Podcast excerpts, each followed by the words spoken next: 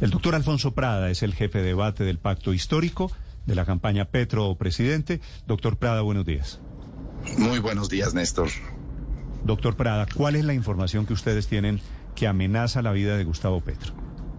Pues, eh, Néstor, primero, muchas gracias por la, por la llamada y muchas gracias por poner el tema sobre la mesa. Yo creo que el, el, la denuncia que recibimos es la que eh, planteamos en el comunicado.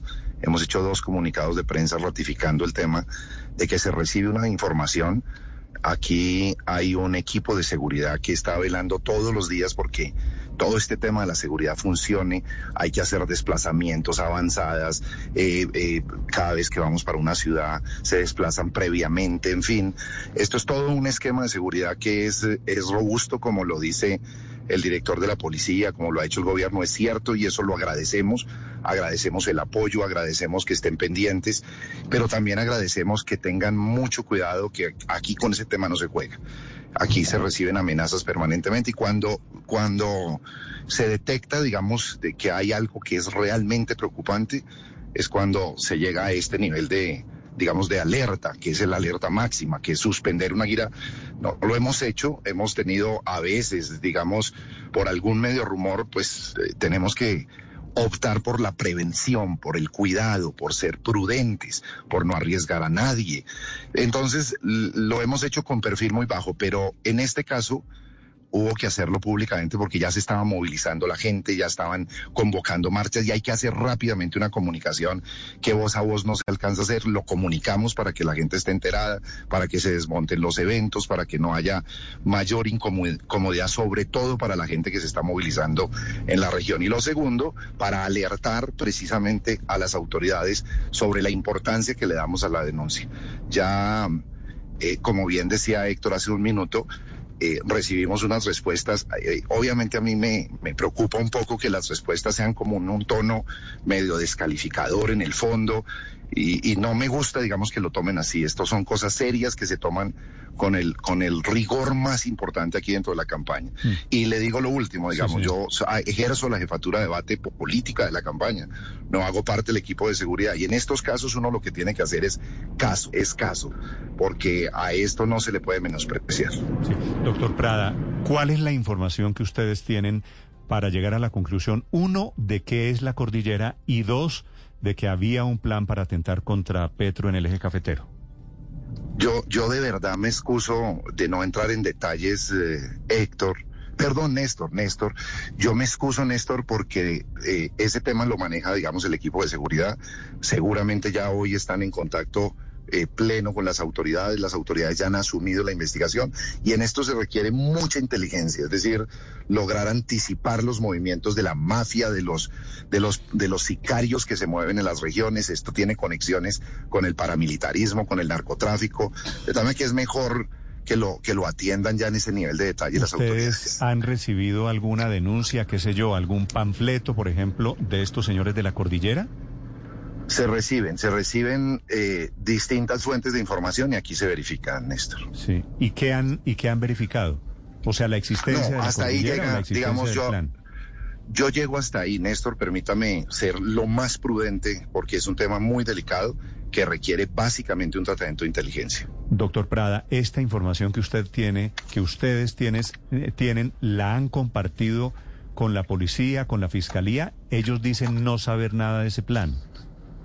Ya, ya la fiscalía asumió la investigación y usted tenga la seguridad que la campaña va a compartir la información que se tenga de conformidad con, con los parámetros de inteligencia que planteen en, el, en, el, en la fiscalía misma. Doctor Prada, ¿usted a qué hora se enteró ayer de la amenaza de seguridad contra Gustavo Petro? No, cuando prácticamente cuando se hizo cuando se hizo pública, porque estos temas los maneja es un equipo muy especializado y además usted entenderá con el rigor más enorme, porque es que eh, manejar un tema de estos, digamos, en la mitad de una campaña política, para mucha gente, digamos, nos descalifica y dicen que seguramente es mentira, en fin, con esto no se juega, pero a nosotros nos afecta demasiado porque hoy aprovecho este momento y esta pregunta eh, eh, para transmitirle mucha tranquilidad, mucha mesura a toda la militancia en todo el país. Yo estoy saliendo para Medellín, sigo para Neiva, sigo para Cali, no vamos a parar la campaña. Claro que tomamos las medidas de seguridad, pero estamos recibiendo un cariño de la gente demasiado grande, es decir, no, no logro transmitir digamos, la emoción que uno, uno logra, logra recibir de la gente y ese cariño que nos protege, que nos ayuda. Y aquí vamos a garantizar que seguiremos en campaña y vamos a seguir hacia el cambio tranquilo que quiere representar Gustavo Petro en la presidencia. Así que aquí seguimos para adelante. Este pareciera un asunto de forma, pero quizás es un asunto de fondo. ¿Quién redactó el comunicado? Porque en las primeras de cambio, en el primer momento, nadie, por lo menos de los contactos con los medios de comunicación, parecía tener conocimiento del mismo. Creo que ni siquiera usted sabía el comunicado. Ni el equipo de prensa de Senado, ni el equipo de prensa de la campaña. ¿Quién redactó el comunicado y quién autorizó la publicación del comunicado? No, es cierto, Ricardo, y esto lo manejó directamente el equipo de seguridad con el candidato. Esto es el tema más, más íntimo de la seguridad del candidato y en eso somos muy cuidadosos de no involucrar la campaña ni la política.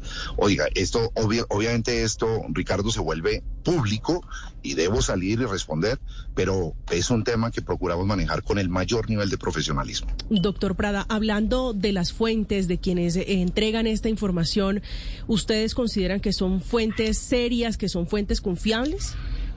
pues no de otra manera se hubiera cancelado la gira. De verdad es que a nosotros no nos, o sea, no es supremamente delicado cancelar una gira para nosotros, no por estas razones solamente, sino porque perdemos la posibilidad de ir a una región con Gustavo Petro a transmitir el mensaje. Cuando vamos a una región se convocan dos mil, tres mil personas y llegan veinte mil y se vuelve una capilaridad que difunde el mensaje por los municipios.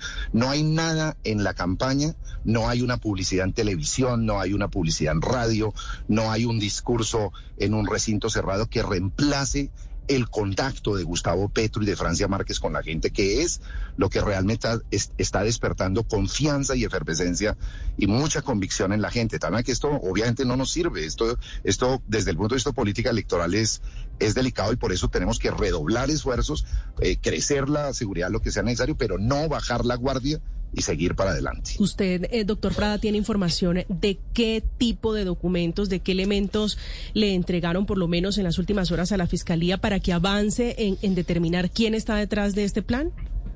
No, le reitero lo que le mencionaba Ricardo y lo que le mencionaba Néstor. Es decir, yo hasta ahí llego, no me involucro más allá. Este es un tema del mayor nivel de profesionalismo y que se debe manejar por la gente que conoce estos temas de inteligencia. Doctor Prada, pero ¿a través de qué medios llegan estas amenazas? Ya mencionó usted los planfletos, ¿qué otro? Sí, sí. No, no, no, yo vuelvo y ratifico el tema. Yo, digamos, hasta ahí llego. No quisiera avanzar más, perturbar las investigaciones, nada. Las fuentes son muy importantes, protegerlas. Si usted me pide que evidencie fuentes, que cuáles son los mecanismos. Que son personas que hacen es lo que tiene que hacer inteligencia. ¿Y qué hace que esta amenaza sea tan distinta de todas las demás? Porque arrancando esta entrevista usted dice, se reciben amenazas permanentemente.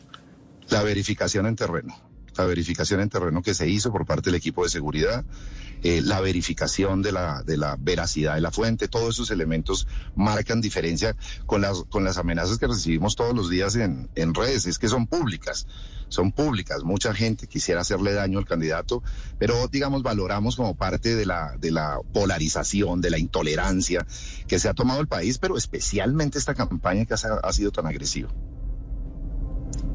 Sí, pero doctor Prada, eh, ¿cuál es el equipo de seguridad del doctor Petro? Porque la, la Unidad Nacional de Protección dice no tener ninguna información. ¿O es que tiene su propio equipo de seguridad? naturalmente, Felipe. Creo que hablo con Felipe. Claro que sí. Hay, hay un equipo también de, de, seguridad interno. Usted entenderá que un hombre que ha durado 30 años, digamos, sometido a un proceso democrático, a elecciones populares, a gobernar, etcétera, pues es un hombre que está muy expuesto y además ha sido, eh, Gustavo Petro no ha sido una perita tan dulce, pues que le guste a todo el mundo. Tal que, que esto hace que, que haya un equipo que evalúe internamente y, se tiene claramente.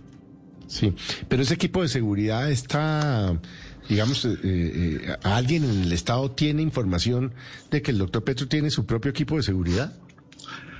Hay una relación muy estrecha. Yo por eso eh, comencé, Felipe, agradeciendo a la policía, a los órganos de seguridad que siempre están, están pendientes y yo estoy seguro que, que a pesar de las declaraciones, digamos, del ministro que no tiene información, etcétera, espero que los cuerpos judiciales tengan toda la armonía necesaria para que esto avance a buen ritmo.